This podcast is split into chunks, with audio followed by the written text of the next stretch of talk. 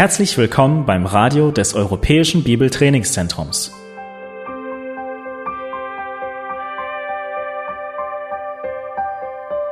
Unser Anliegen ist, dass der folgende Vortrag Sie zum Dienst für unseren Herrn Jesus Christus ermutigt.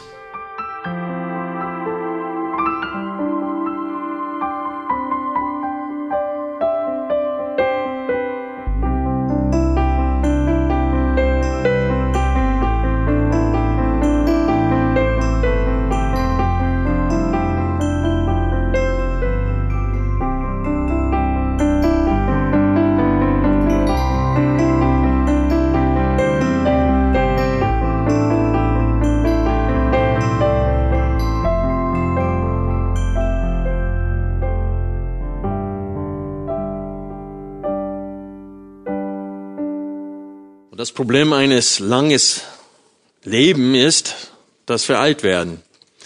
Es gibt viele Menschen, die ewig leben wollen, aber nicht in dem Körper, den sie mit 90 oder 100 oder 110 haben, sondern mit dem Körper, den sie vielleicht mit 17 oder 18 oder 20 hatten. Die Tatsache André sagt, oh ja. Am Ende des Buches Predigers beschreibt König Salomo das Altwerden auf poetische Art. Und er sagte, er mahnte junge Menschen an ihren Schöpfer zu denken in den Tagen ihrer Jugendzeit, eher die Tage herannahen, woran sie sagen werden, ich habe kein Gefallen an ihnen. Und er meint damit die Tage, wo man alt wird, die Sehkräfte lassen nach. Und das beschreibt er auf wunderbare und poetische Art da, indem er zum Beispiel von Mühlerinnen spricht und sagt, die werden weniger. Und was meint er damit? Die Zähne, die werden weniger. Und dann spricht er davon, dass äh, das Gehör nachlässt und dass die Sehkräfte nachlässt. Und selbst die Männer, die sehr kräftig und stark waren, zittern hinter geschlossenen Türen, weil jetzt sind sie nicht mehr in der Lage, ihr Haus und Hof zu verteidigen. Und so er spricht von dem Altwerden und beschreibt es und er sagte, ehe wir alt werden, sollten wir an den Schöpfer denken. Und er ermahnt uns in dem Zusammenhang und erinnert uns daran, dass wir alle eines Tages auferweckt werden. Der Leib kehrt zurück zum Staub und die Seele kehrt zurück zu Gott und wir werden vor ihm stehen und Rechenschaft abgeben. Das Altwerden ist in der Tat eine Glaubensprobe auch für Christen. Wir wissen, dass wir alt werden, aber dieses Wissen macht es nicht leichter. Also alle zwei, drei Jahre, und jetzt ist die Zeit wieder da, muss ich drei neue Brille kaufen. Eine Arbeitsbrille für, für mein PC, dann brauche ich ein, eine Brille zum Lesen und dann brauche ich eine Bifokalen, einmal ferne, einmal nah Bereich. Und das ist immer ein Haufen Geld, das man aufgeben muss, ausgeben muss dafür. Und es ist mir immer wieder neu klar, dass ich alt werde. Ich bin nur 53. Ich dachte neulich, dass ich 54 schon war. Habe alle erzählt, dass ich 54 bin, bis Linde mir gesagt hat, nein, du bist eigentlich nur, nur 53 aber ich sehe älter aus und ich fühle mich älter aus.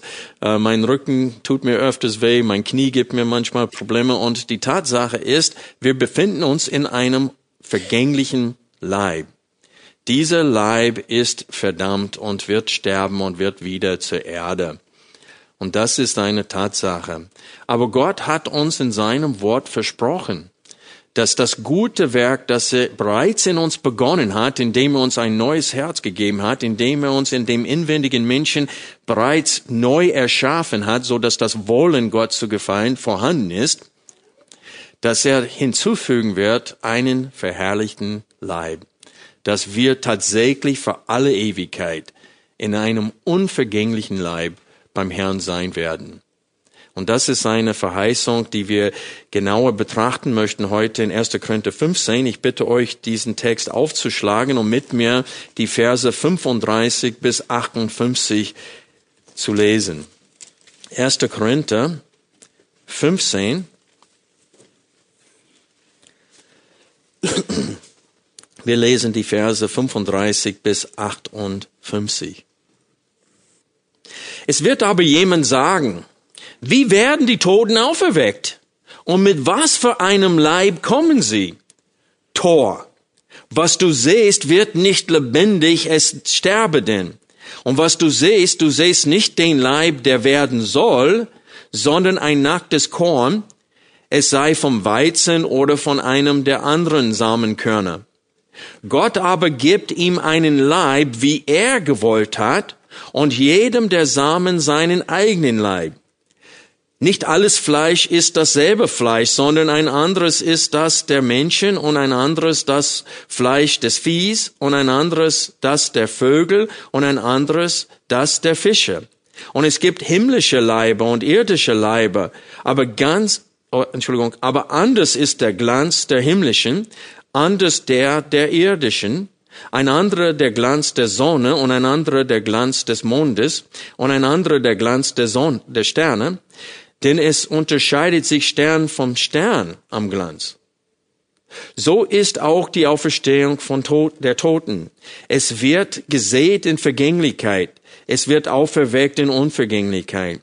Es wird gesät in Unehre. Es wird auferweckt in Herrlichkeit. Es wird gesät in Schwachheit. Es wird auferweckt in Kraft. Es wird gesät ein natürlicher Leib. Es wird auferweckt ein geistlicher Leib. Wenn es einen natürlichen Leib gibt, so gibt es auch einen geistlichen. So steht euch, so steht auch geschrieben. Der erste Mensch, Adam, wurde zu einer lebendigen Seele. Der letzte Adam zu einem lebendig machenden Geist. Aber das Geistliche ist nicht zuerst, sondern das Natürliche, danach das Geistliche. Der erste Mensch ist von der Erde, irdisch der zweite Mensch vom Himmel. Wie der irdische, so sind auch die irdischen. Und wie der himmlische, so sind auch die himmlischen. Und wie wir das Bild des irdischen getragen haben, so werden wir auch das Bild des himmlischen tragen. Dies aber sage ich, Brüder, dass Fleisch und Blut das Reich Gottes nicht erben können, auch die Vergänglichkeit nicht die Unvergänglichkeit erbt. Siehe, ich sage euch ein Geheimnis. Wir werden nicht alle entschlafen. Wir werden aber alle verwandelt werden. In einem Nu. In einem Augenblick. Bei der letzten Posaune. Denn Posaunen wird es und die Toten werden auferweckt werden. Unvergänglich sein. Und wir werden verwandelt werden. Wenn dieses Vergängliche, denn dieses Vergängliche muss Unvergänglichkeit anziehen und dieses Sterbliche Unsterblichkeit anziehen. Wenn aber dieses vergängliche Unvergänglichkeit anziehen und diese sterbliche Unsterblichkeit anziehen wird, dann wird das Wort erfüllt werden, das geschrieben steht, verschlungen ist der Tod in Sieg. Wo ist, o Tod, dein Sieg? Wo ist, o Tod, dein Stachel? Der Stachel des Todes aber ist die Sünde, die Kraft der Sünde aber das Gesetz. Gott aber sei Dank, der uns den Sieg gibt durch unseren Herrn Jesus Christus. Daher, meine geliebten Brüder, seid fest, unerschütterlich, alle Zeit überreich in dem Werk des Herrn, da ihr wisst, dass euer Mühe im Herrn nicht vergeblich ist. Wir beginnen in Vers 35 und dort haben wir das Argument der Spötter. Paulus fasst es zusammen, indem er zwei Fragen hier stellt, nämlich, wie werden die Toten auferweckt und mit was für einem Leib kommen sie? Es ist interessant, dass in den ersten 34 Verse hat Paulus öfters das Wort Toten verwendet, die, die äh, auferweckt werden aus den Toten. Und jetzt verwendet er das Wort Soma für Leib oder Körper neunmal. Und jetzt geht er genauer drauf ein, weil das Problem für die Spötter und für die Skeptiker war es, wie sollte ein, wie kann eine Leiche wieder lebendig gemacht werden, besonders nachdem es die Verwesung schon untergangen ist. Und so die denken, das ist nicht möglich. Und dabei vergessen sie die Kraft Gottes. Und deswegen in seiner, seiner Antwort auf diese Frage geht Paulus darauf ein, dass Gott sein, seine Kraft täglich zur Schau stellt durch diese Verwandlung eines, zum Beispiel eines Samens.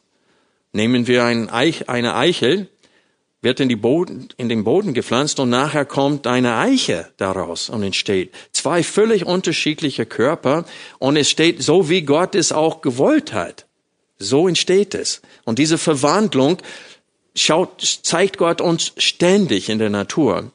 Und so Paulus argumentiert hier, dass sie Narren sind. Und das ist das Wort, das uns auffallen sollte zum Beginn von Vers 36. Paulus beginnt seine Antwort auf diese beiden Fragen, nämlich, wie werden die Toten auferweckt und mit was für einem Leib kommen sie? Er beginnt seine Beweisführung und sein Argument mit Tor, ihr Narren. Das ist nicht besonders schmeichelhaft, oder? Aber es zeigt, dass wirklich wer das ablehnt, ist ein Narr weil er die Kraft Gottes verleugnet. Und auch Gottes Heilsplan verachtet er damit.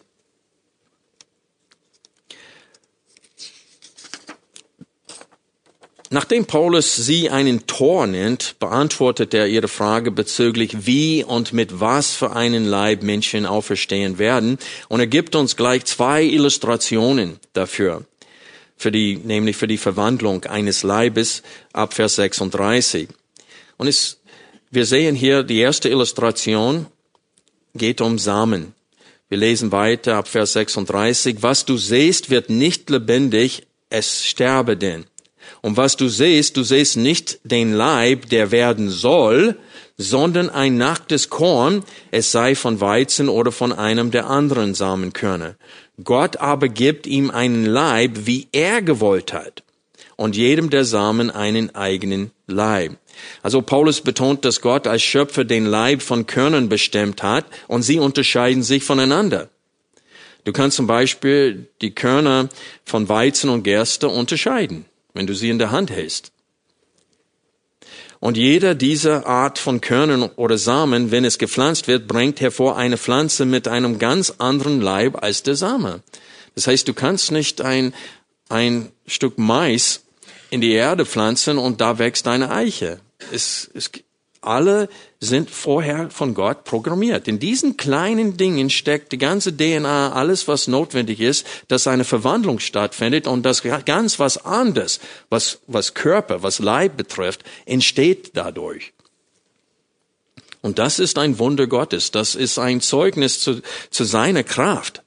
Und wir sehen hier im Text, Gott aber gibt ihm einen Leib, wie er gewollt hat. Das ist eine Kernaussage hier im Text. Und das ist das, was Paulus betonen will. Gott gibt einen Leib, wie er es will. Und das sehen wir anhand von Samen und von Pflanzen. Also der Leib der Pflanze ist ganz anders als der des Samens. Eine Schlussaussage hier ist, wie ich vorhin gelesen habe in Vers 37, der Leib, der gesät wird, ist nicht der Leib, der es werden soll. Wir müssen aber auch die wichtige Tatsache in Vers 38 zum Herzen nehmen. Gott hat den zukünftigen Körper eines jeden Samens selbst bestimmt, wie er es will. Also Gott ist durchaus in der Lage, einen Körper zu verwandeln. Ein Leib kann Gott verwandeln. Die zweite Illustration ist irdische Körpern und himmlische Körpern. Der fängt an mit irdischem Fleisch, nämlich Fleisch von Fische, von Menschen, von Tieren und so weiter. Und er sagte, die unterscheiden sich voneinander. Und dann ab Vers 40 lesen wir, und es gibt himmlische Leibe und irdische Leibe, aber anders ist der Glanz der himmlischen, anders der der irdischen. Wir müssen darauf achten, weil er er spricht mehrmals in diesem Abschnitt vom Himmel und Erde und von dem Unterschied äh, der Herrlichkeit der himmlischen Körper gegenüber von den irdischen. Und er wird, wenn wir weiterlesen hier, eine Gegenüberstellung machen zwischen dem ersten Adam, der von Erde gebaut wurde und Gott ihm eine Seele gegeben hat, und von dem letzten Adam, und damit ist Jesus gemeint. Und er sagte, Jesus ist aber aus dem Himmel gekommen. Und deswegen jetzt schon hier gibt er diese Gegenüberstellung, dass es ein, ein, einen Unterschied im Glanz gibt, in Herrlichkeit gibt zwischen äh, himmlischen Körpern und irdischen Körpern. Und so Paulus betont hier, dass es unterschiedliche Leiber gibt und diese unterscheiden sich bezüglich des Glanzes. Die erste Illustration, die er uns hier gibt, betont, dass der erste Leib, der gesät wird, anders ist als der Leib, der dann aus der Erde hervorkommt. Und die zweite Illustration betont, dass der Glanz von unterschiedlichen Körpern anders ist. Und die zwei Illustrationen werden in Bezug auf die Auferstehung angewandt in den Versen 42 bis 49. Und wir sehen das gleich in Vers 42, dass Paulus das vorhat. Dort lesen wir, so ist auch die Auferstehung der Toten. Das heißt, das, was ich gerade illustriert habe, so ist es auch mit der Auferstehung aus der Toten. Jetzt will Paulus diese beiden Illustrationen anwenden. Und das Sehen von Körnern sehen wir in den Versen 42 bis 44. Und wenn ihr jetzt auf den Bildschirm achtet, seht ihr hier dieses Muster im Text. In Vers 42 lesen wir, es wird gesät in Vergänglichkeit, es wird auferweckt in Unvergänglichkeit, es wird gesät in Unehre, es wird auferweckt in Herrlichkeit, es wird gesät in Schwachheit, es wird auferweckt in Kraft, es wird gesät ein natürlicher Leib, es wird auferweckt ein geistlicher Leib. Also Paulus verwendet dieselbe Formel viermal in diesem Text, nämlich es wird gesät, es wird auferweckt. Und das Sehen zeigt die Verbindung zur ersten Illustration mit dem Sehen von Körnern. Seht ihr das Verb gesät, gesät, gesät? Das zeigt zurück auf die erste Illustration von einem Samenkorn, das gesät wird und ein ganz anderer Körper entsteht dadurch. Und die Gegenüberstellung von zum Beispiel Vergänglichkeit und Unvergänglichkeit zeigt die Bedeutung der zweiten Illustration wo es um den Unterschied im Glanz der unterschiedlichen Körpern geht. Hier, der erste Körper ist ein vergänglicher Körper, aber wird auferweckt zu einem unvergänglichen. Und da ist der Unterschied im Glanz. Versteht ihr das? Und so Paulus sagte, nachdem er die zwei Illustrationen uns gegeben hatte, welchen Bezug, äh, was er damit aussagen wollte bezüglich der Auferstehung der Toten. In der zweiten Hälfte von Vers 44 gibt Paulus uns eine wichtige Wahrheit, nämlich, wenn es einen natürlichen Leib gibt, was er gesagt hat in, im ersten Teil von 44, es wird gesät ein natürlicher Leib, es wird auferweckt ein geistlicher Leib, und er sagte, wenn das so ist, dann was ist die logische Schlussfolgerung? Wenn es einen natürlichen Leib gibt, so gibt es auch einen geistlichen. Und das ist das, was Paulus äh, betonen möchte in diesem Kapitel. Er will, dass wir davon fest überzeugt sind, da, dass wir jetzt einen natürlichen, sterblichen, vergänglichen Leib haben. Aber wir werden auf jeden Fall einen verherrlichten, unvergänglichen Leib empfangen. Und in den Versen 45 bis 47 wird Paulus diese Wahrheit untermauern. Wir lesen nochmal Vers 45. So steht auch geschrieben, der erste Mensch Adam wurde zu einer lebendigen Seele, der letzte Adam zu einem lebendig machenden Geist. Und die Erbefehle macht deutlich, ähm, dass nur der erste Teil das Zitat ist nämlich der erste Mensch Adam wurde zu einer lebendigen Seele. Das, was folgt, der letzte Adam zu einem lebendig machenden Geist, steht nicht im Text, denn Paulus zitiert hier 1. Mose 2, Vers 7. Und in 1. Mose 2, Vers 7 lesen wir, da bildete Gott, der Herr, den Menschen aus Staub vom Erdboden und hauchte in seine Nase Atem des Lebens. So wurde der Mensch eine lebendige Seele.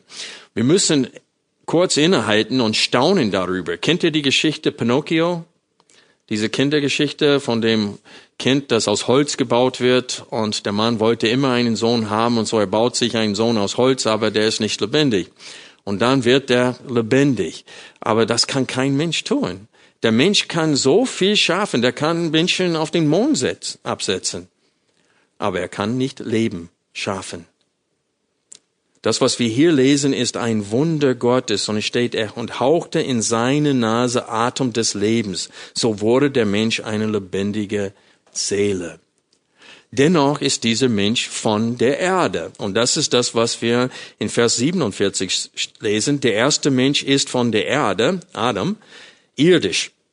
Der zweite Mensch vom Himmel. Und hier geht es um die Herkunft der beiden. Jesus ist vom Himmel her herabgekommen und ist auch deswegen auch ohne Sünde. Aber der hat auch einen sterblichen Leib. Es steht in dem Hebräerbrief, dass er versucht wurde wie wir in allem, aber ohne Sünde. Und so der Grund, warum Jesus Fleisch und Blut angezogen hat, ist damit er das wieder gut machen konnte, was der erste Adam, der erste sündlose Mensch, falsch gemacht hat. In Vers 46 sehen wir die Reihenfolge, dass die Reihenfolge betont wird. Es steht hier, aber das Geistliche ist nicht zuerst, sondern das Natürliche. Das heißt, Adam kam zuerst, danach das Geistliche. Also Jesus kam äh, nach Adam. Tausende Jahre später hat Jesus Fleisch und Blut angezogen. Und ich möchte kurz hier anhalten und fragen, warum musste das so sein? Well, wenn wir die Verse 21 und 22 uns anschauen, sehen wir hier kurz und bündig zusammengefasst, was Paulus vorher schon argumentiert hat, nämlich, dass die Sünde in die Welt gekommen ist durch Adam und die Rettung von der Sünde kommt durch den zweiten Adam, durch den zweiten sündlosen Menschen, nämlich Christus. Ich lese die zwei Verse, Vers 21. Denn da ja durch einen Menschen der Tod kam, so auch durch einen Menschen die Auferstehung der Toten. Denn wie in Adam alle sterben, so werden auch in Christus alle lebendig gemacht werden. Und das ist klar in dem äh, Zusammenhang dieses Briefes, aber auch von allen anderen Briefen von Paulus, das gemeint ist, alle, die an Jesus gläubig geworden sind, umgekehrt haben von ihren Sünden und Gott als König und Herr und Retter angenommen haben. Für die gilt das, dass durch Jesus überwinden sie die Sünde. Und das ist, weil Jesus Fleisch und Blut angezogen hat und die Strafe der Sünde, die gerechte Strafe der Sünde, nämlich der Tod, auf sich nahm. Und deswegen, als Jesus am Kreuz starb, hat er gesagt, es ist vollbracht. Der hat völlig für unsere Sünden bezahlt. Den gerechten Zorn hat er gesättigt am Kreuz und deswegen kann Gott gerecht sein und gleichzeitig gnädig sein und uns alle unsere Schuld vergeben. Die Vergebung Gottes ist nicht aufgrund von von Gleichgültigkeit. In Islam, wenn du einen Muslim fragst, wird er gerettet, der sagt fast immer Inshallah. Das heißt auf Arabisch, wenn Gott will. Wenn Gott gut gelaunt ist an dem Tag, dann vielleicht habe ich Chancen reinzukommen. Wenn ich genug gute Werke getan habe, die vielleicht Ausgleich bringen für alle schlechte Taten, die ich begangen habe, vielleicht habe ich eine Chance reinzukommen.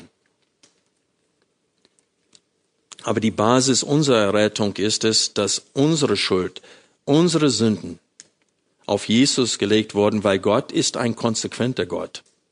Jede Sünde muss bestraft werden. Und entweder stehst du vor Gott in deiner eigenen Gerechtigkeit oder du stehst vor Gott in der Gerechtigkeit seines Sohnes Jesus Christus, der einzige vollkommene Mensch, der nie gesündigt hat. Und deswegen war er und er allein qualifiziert, an unserer Stelle zu sterben.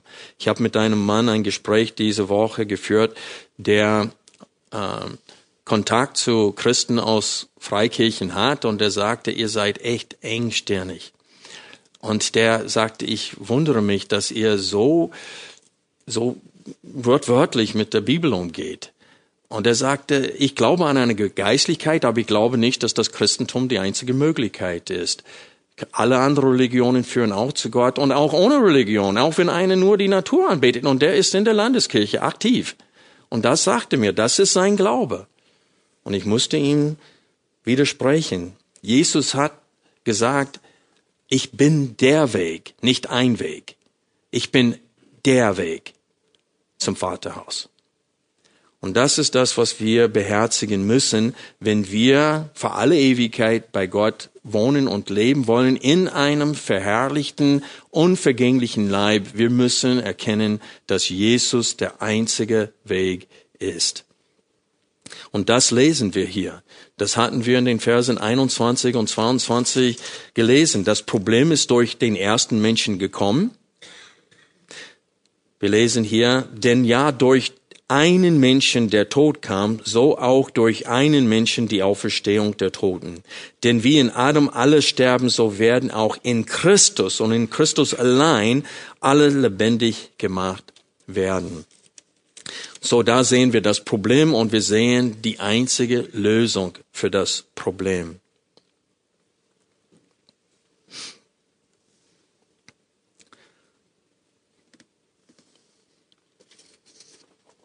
In Vers 46 will Paulus betonen, dass Adam und der Tod zuerst kamen, Jesus und die Rettung von dem Tod kamen später. Zuerst ist das Vergängliche gekommen und danach das Unvergängliche. Warum will er das betonen? Weil wir befinden uns jetzt in einem vergänglichen Leib, aber danach kommt einen unvergänglichen Leib. Und wie ich vorhin gesagt habe, in Vers 47 betont Paulus, dass Adam von der Erde ist, aber Jesus vom Himmel. Und hier will Paulus den Unterschied zwischen dem Leib, den wir von Adam bekommen haben, und dem Leib, den wir eines Tages von Jesus bekommen werden, einen verherrlichten Leib, äh, das, der ist ein großer Unterschied bezüglich der Herrlichkeit dieser beiden Leiber. Wie er vorhin gesagt hat, der Glanz ist unterschiedlich zwischen den Körpern. In den Versen 48 bis 49 fasst Paulus zusammen. Genau wie wir in dem irdischen Leib Adams sterben, werden wir in dem verherrlichten Leib von Jesus ewig leben. Das sehen wir hier in Vers 48. Wie der irdische, so sind auch die irdischen. Und wie der himmlische, so sind auch die himmlischen. Und wie wir das Bild des irdischen getragen haben, das heißt Adam, so werden wir auch das Bild des Himmlischen, das heißt Jesus, tragen. Das ist eine Tatsache, sagt Paulus. Wenn du an Jesus Christus gläubig geworden bist, Buße getan hast, umgekehrt hast von deinen Sünden und Gott als Herr und König und Retter angenommen hast, dann wirst du eines Tages, genau wie du den Körper von Adam getragen hast, wirst du den Körper, den verherrlichten, unvergänglichen Leib den Jesus selbst hatte nach seiner Auferstehung aus dem Toten, da wirst du diesen Leib tragen. Also diese zwei Verse, Vers 48 und 49, bringen die Antwort des Paulus auf die zwei Fragen in 35 auf den Punkt. Die zwei Fragen waren, wie werden die Toten auferweckt? Und zweitens, und mit was für einen Leib kommen sie? Und die Antwort ist, mit demselben Leib, den Jesus Christus auferweckt wurde einen verherrlichten, unvergänglichen Leib. Also Paulus antwortet, sie werden in genau so einem Leib auferweckt wie der verherrlichte Leib Jesu. Also hier bringt Paulus alles zurück zu dem, was er am Anfang dieses Kapitels gesagt hat. Er sagt, er hat sie daran erinnert, was für ein Evangelium er verkündigt hat. Und was hat er über Jesus gepredigt? In den ersten elf Versen. Er hat gesagt, das Evangelium, das ich unter euch gepredigt habe, ist im Einklang mit den Schriften. Wir lesen ab Vers 3 von 1. Korinther 15, denn ich habe euch vor allem überliefert, was ich auch empfangen habe, dass Christus für unsere Sünden gestorben ist nach den Schriften, das heißt im Einklang mit dem Alten Testament, und dass er begraben wurde und dass er auferweckt worden ist am dritten Tag nach den Schriften, und dass er Käfers erschienen ist, dann den zwölf erschien er mir als 500 Brüdern auf einmal, von denen übrig geblieben, einige aber auch entschlafen sind. Danach erschien er Jakobus, dann den Aposteln allen, zuletzt aber von allen gleichsam der unzeitigen Geburt erschien er auch mir. Also Paulus will sagen, Jesus ist gestorben und auferweckt worden nach den Schriften und der ist gesehen worden. Das heißt, er hat einen physischen, sichtbaren Leib, nachdem er auferstanden ist. Und genau wie Jesus werden wir mit einem unvergänglichen Leib auferstehen und auch gesehen werden. Dies ist eine geistliche Tatsache, sagt Paulus. Aus diesem Grund bilden die Verse 48 und 49 die Grundlage für den starken Trost, den wir ab Vers 50 haben in diesem Kapitel.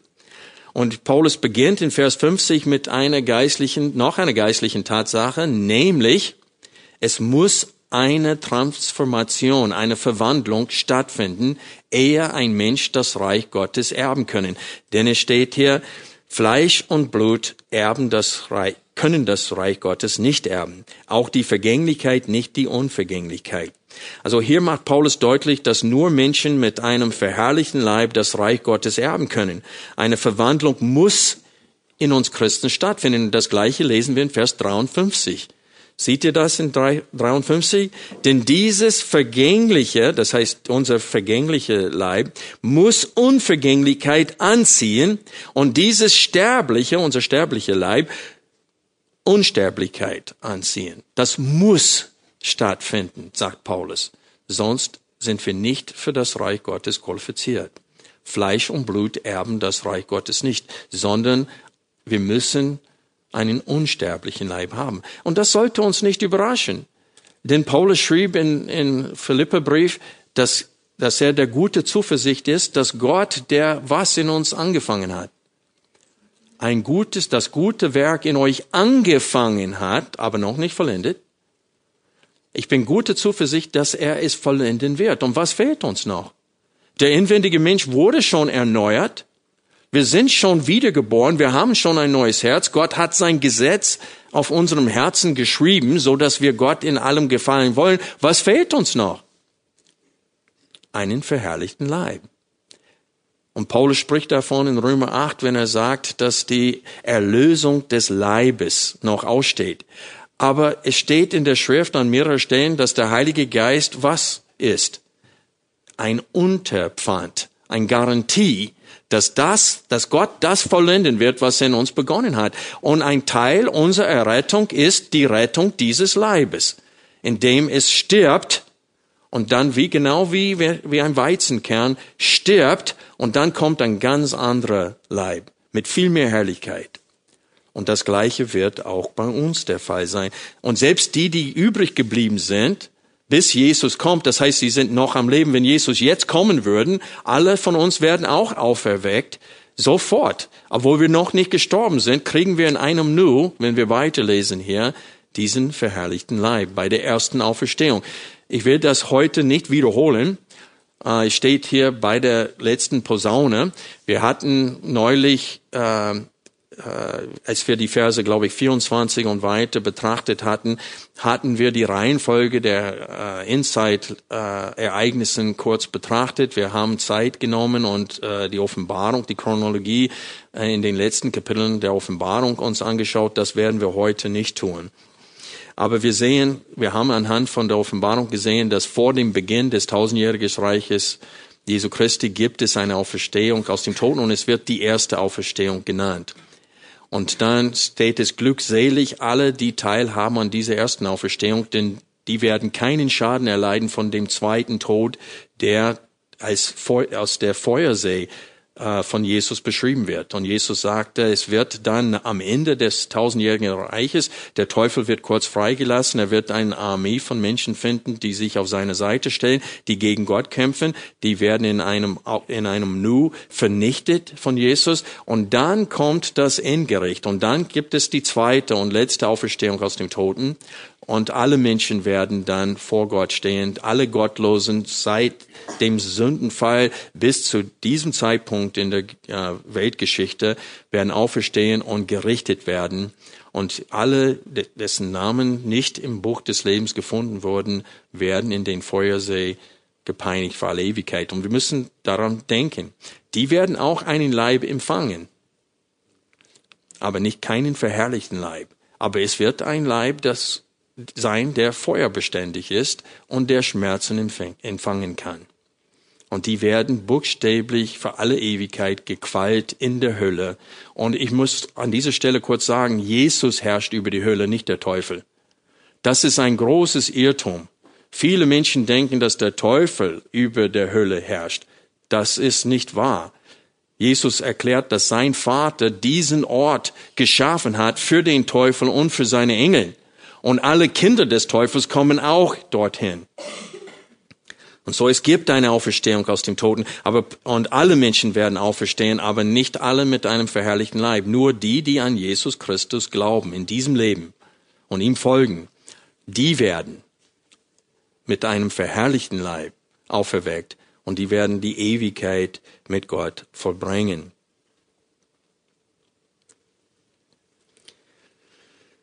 Diese Transformation ist absolut notwendig. Das haben wir in Vers 53 gesehen, denn dieses Vergängliche muss Unvergänglichkeit anziehen und diese Sterbliche Unsterblichkeit anziehen. Und ab Vers 51 erklärt Paulus, wann und wie diese Verwandlung für die Kinder Gottes stattfindet.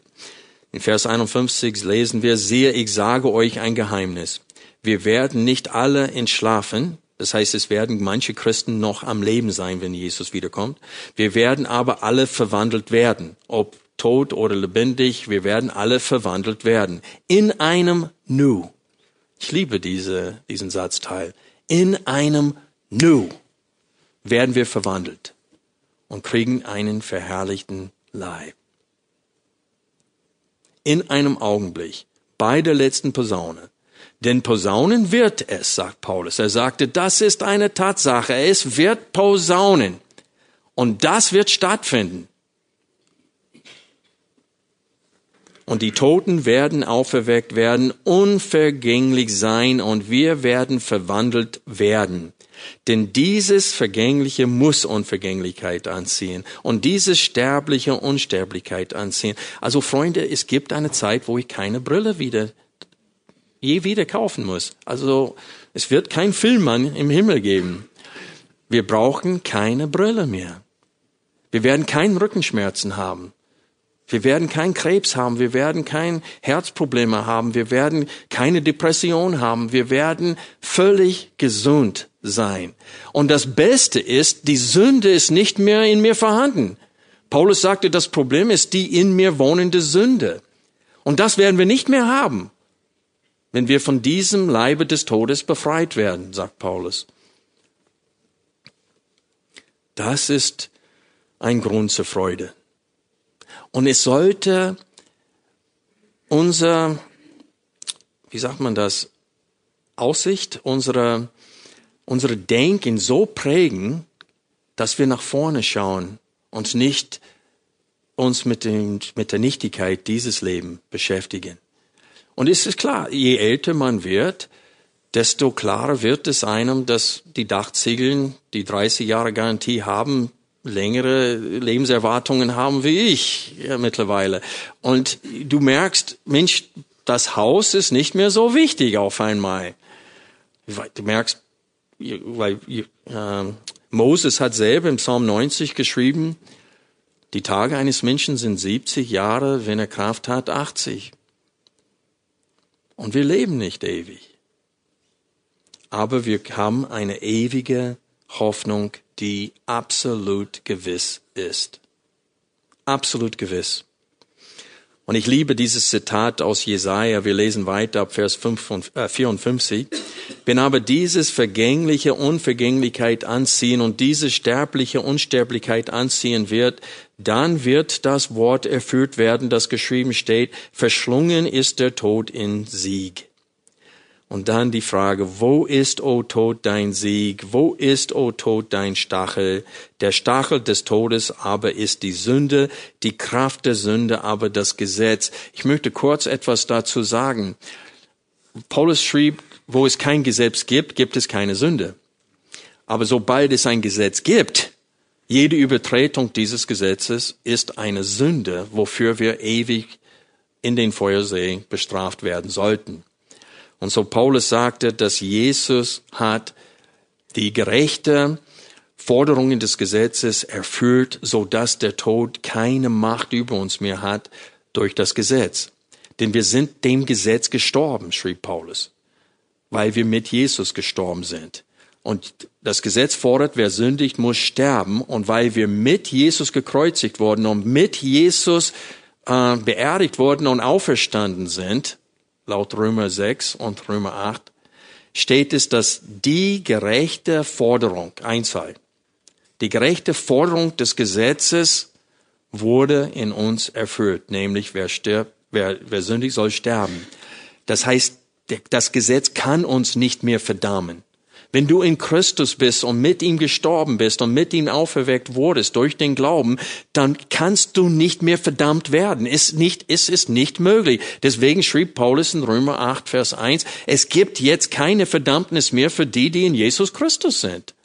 Es ist nicht möglich. Deswegen stellte Paulus auch die Frage in Römer 6, sollen wir weiter in der Sünde leben, weil wir nicht mehr unter dem Gesetz sind? Weil wir, sondern unter Gnade? Das Gesetz kann uns nicht mehr verdammen, jetzt können wir uns austoben. Paulus sagte, das sei ferne. Wer sowas denkt, ist nicht wiedergeboren.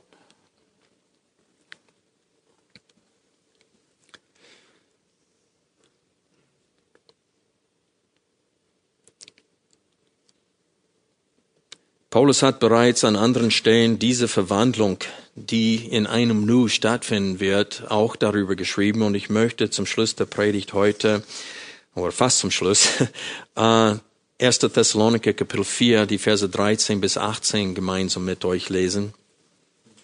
Ich, will, ich werde kein großes Kommentar dazu geben. Die Worte sind deutlich.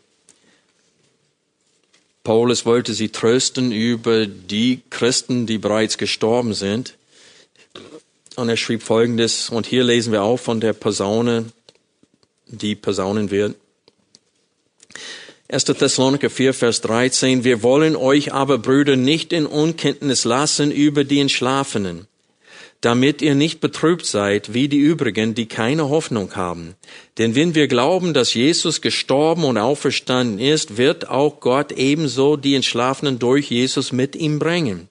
Denn dies sagen wir euch in einem Wort des Herrn, dass wir, die Lebenden, die übrig bleiben bis zur Ankunft des Herrn, den Entschlafenen keineswegs zuvorkommen werden.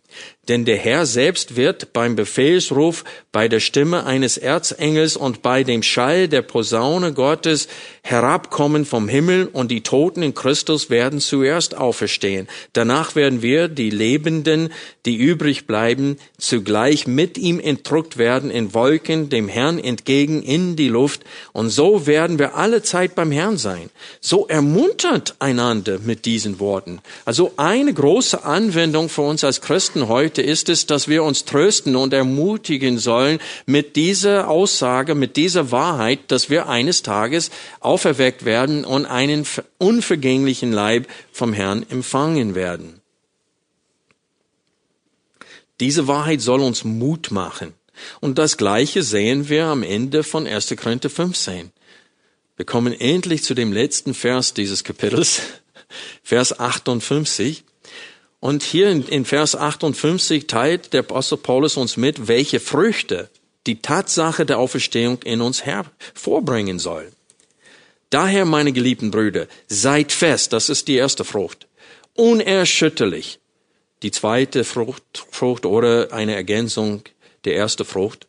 Und dann noch eine Frucht, alle Zeit überreich in dem Herrn, in dem Werk des Herrn.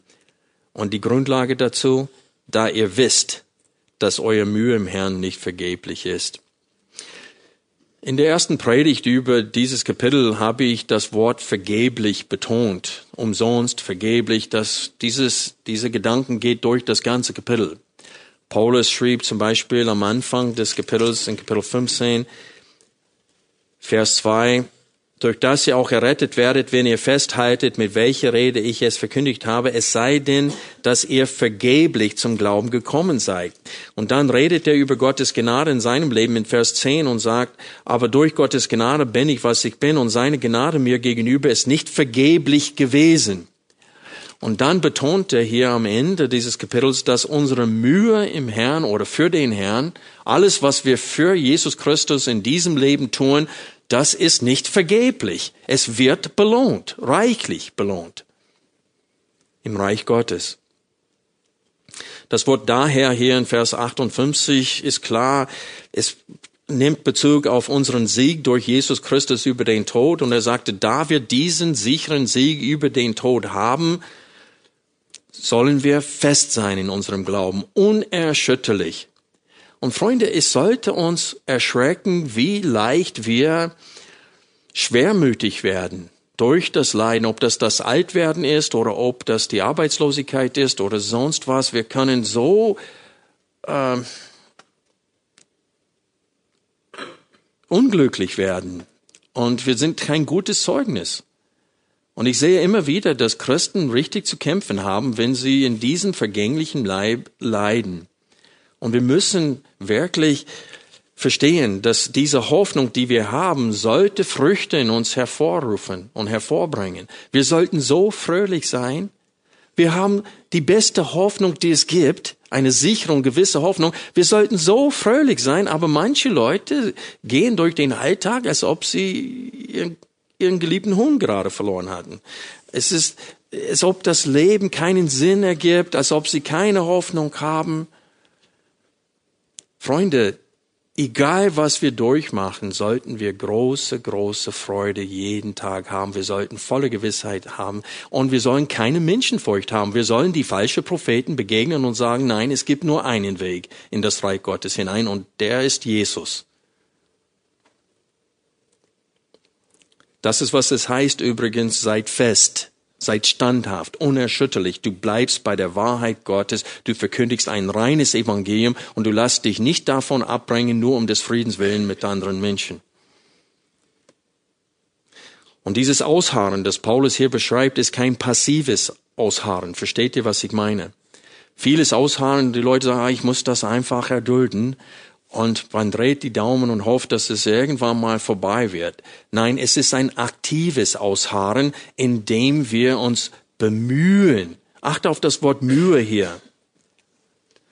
Alle Zeit überreich in dem, in dem Werk des Herrn, da ihr wisst, dass eure Mühe im Herrn nicht vergeblich ist. Wir müssen arbeiten.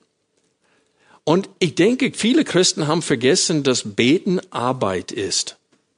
Und ich möchte gerade die älteren Geschwister wirklich daran erinnern, ihr habt Zeit. ihr, ihr öfters sitzt ihr zu Hause und ihr habt Zeit.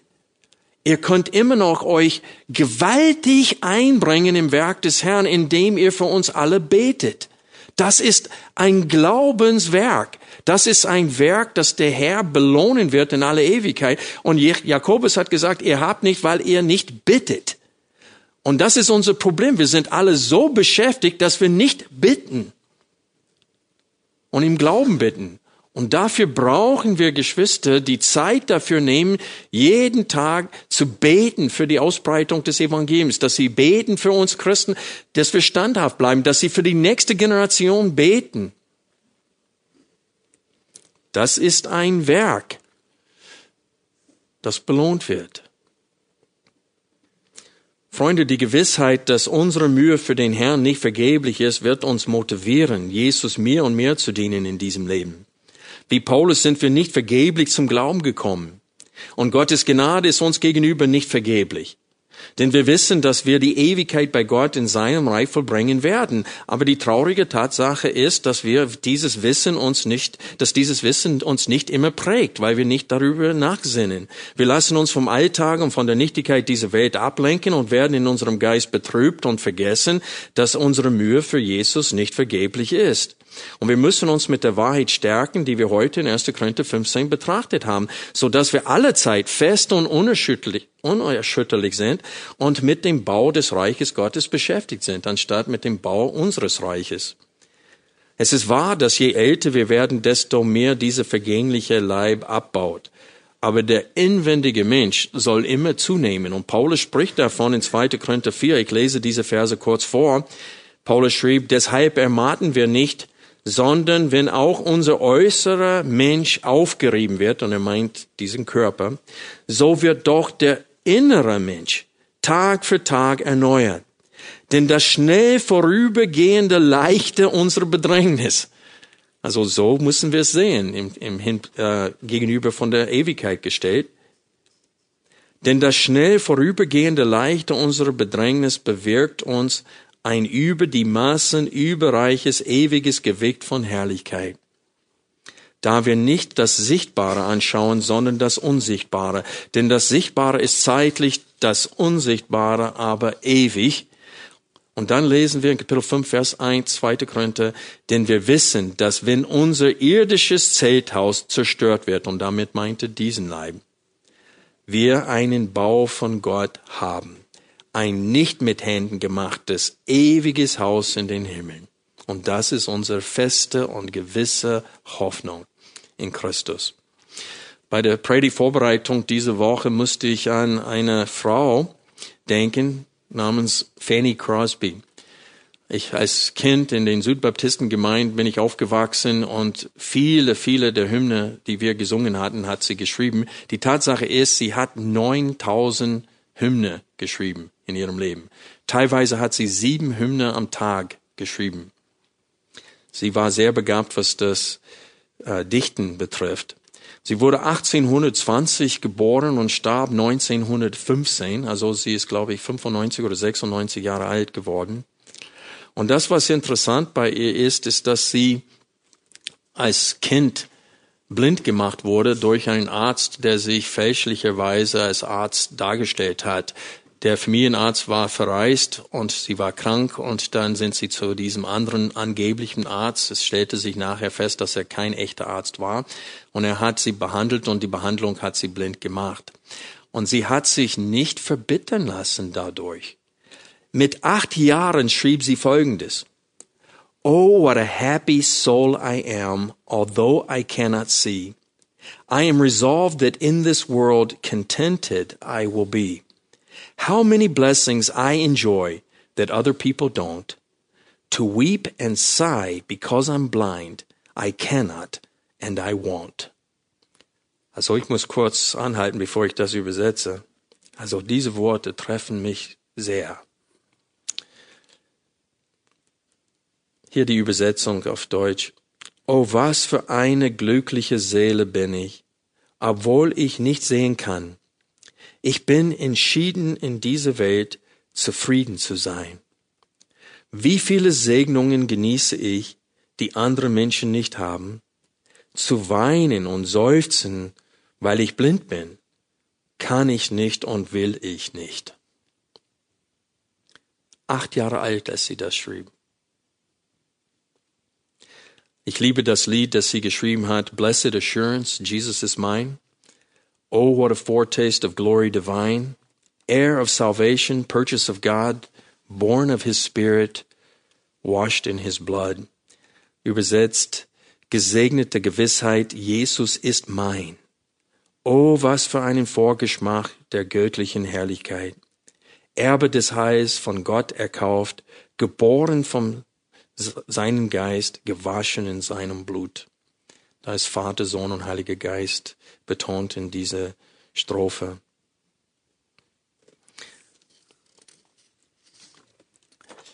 Sie hat mal gesagt, dass sie sich freut, dass das erste Gesicht, das sie wirklich wahrnehmen wird, ist das Gesicht von Jesus. Also was für eine himmlische Perspektive.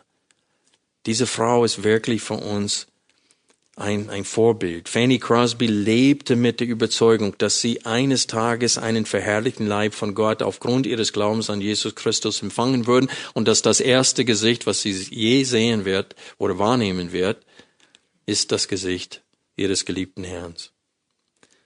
Freunde, lass uns wie Fanny Crosby alle Schwierigkeiten in diesem Leben mit Freude ertragen da wir wissen, dass unsere Mühe für Jesus nicht vergeblich ist. Lass uns beten.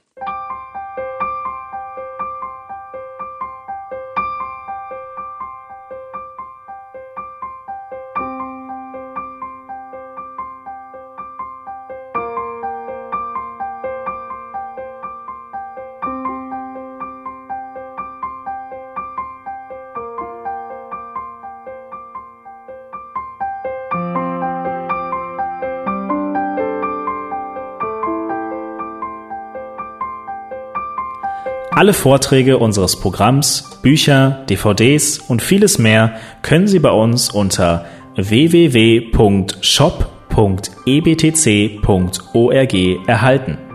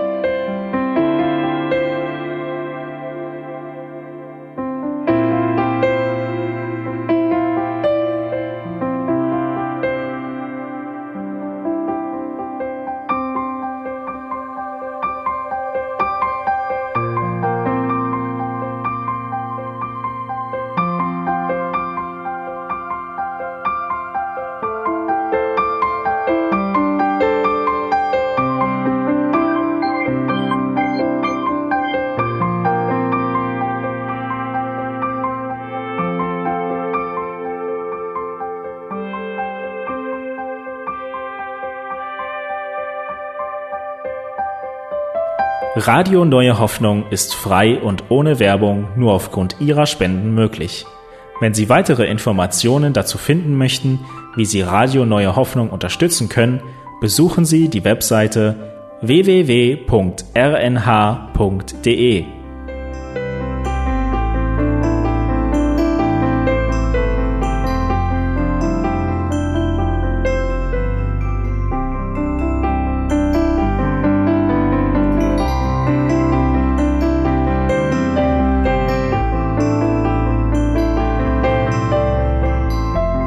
Die Sendezeiten des EBTCs sind Montag, Mittwoch, Freitag und Samstag jeweils von 10 bis 11 Uhr.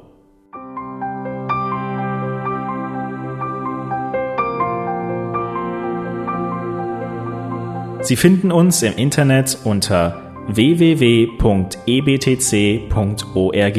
Eine E-Mail können Sie uns senden an radio.ebtc.org.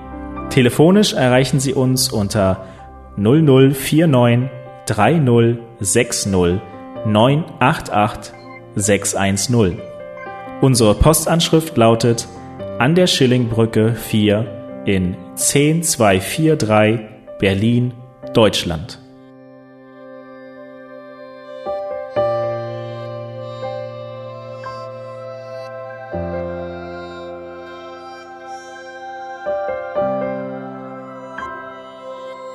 Auf Wiederhören und bis zum nächsten Mal beim EBTC Radio.